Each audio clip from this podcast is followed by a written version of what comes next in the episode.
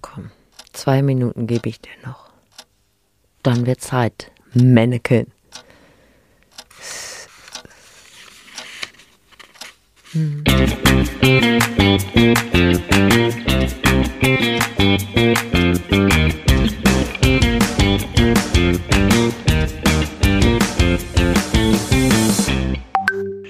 Liebe Steffi, hier spricht äh, Carlo, dein äh, sehr enger Partner, der sich auf diesem Wege ein bisschen dünne macht, weil ich leide an äh, akuter, bröckchenhafter Endsilbenverschluckung. Und äh, mein äh, Thera Therapeut, äh, irgendwie so ein Vollidiot hat mir gesagt, geh mal nicht äh, zu, zu der, also du, der bist du, weil das nicht gut. Also ich kann äh, diese Woche leider nicht, weil ich Totalauswahl bin, aber ich drohe an, äh, nächste Woche haben wir ja Einjähriges und da äh, gibt's ein bisschen Zunder. Also mit anderen Worten, Aufe oder Anne.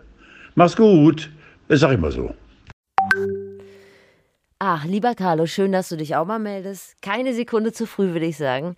Ich dachte ganz kurz tatsächlich, hier schleicht sich so ein kleiner Schlendrian in unsere Beziehung. So kommst du heute nicht, kommst du morgen, wie das so ist nach dem ersten Jahr der Leidenschaft.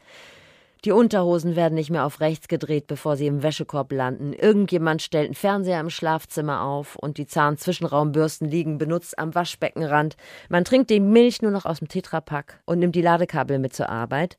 Ich hatte mich richtig hochgefahren, bin ich ganz ehrlich. War kurz davor, nach Ersatz zu suchen. Irgendeinem Prominenten über 70, den ich lang kann. Aber was soll ich sagen, es ist gescheitert. Der Markt ist leer gefegt und Uli Wickert hat so schnell keinen Babysitter bekommen. Und jetzt schäme ich mich ein bisschen, weil du bist ja krank. Und du hast sogar an unseren Jahrestag gedacht. Aber unser Date für heute ist ja jetzt irgendwie trotzdem im Arsch, ne? Also früher habe ich mir verkackte Dates ja immer schön getrunken mit drei Gin Tonics von Philipp Amthor zu Harry Styles. Das hat meistens ganz gut geklappt. Aber wenn man es dann übertreibt, dann wird man mitunter ja gar nicht so positiv überrascht. Ich hatte so ein kleines traumatisches Erlebnis. Ich würde das so in den Bereich äh, Chibo-Themenwelten einordnen. Also es kam nämlich bei einer dieser Veranstaltungen zum Äußersten und er trug TCM-Unterwäsche.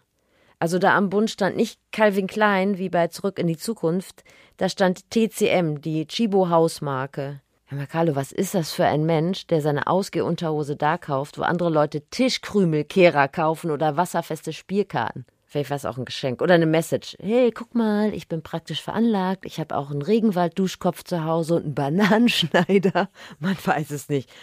Ach, Carlo, du hättest bestimmt eine Antwort. Und du hättest wahrscheinlich Verständnis für den jungen Mann gehabt. Insofern freue ich mich auf nächste Woche, dich wiederzusehen. Und ich habe die Zeit genutzt und äh, ein paar Kommentare zur Grauzone gelesen, etwas, was ich sehr ungern tue.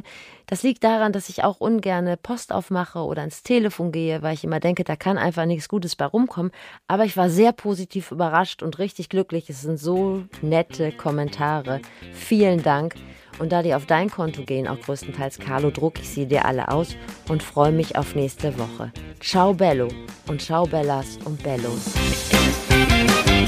Thank you.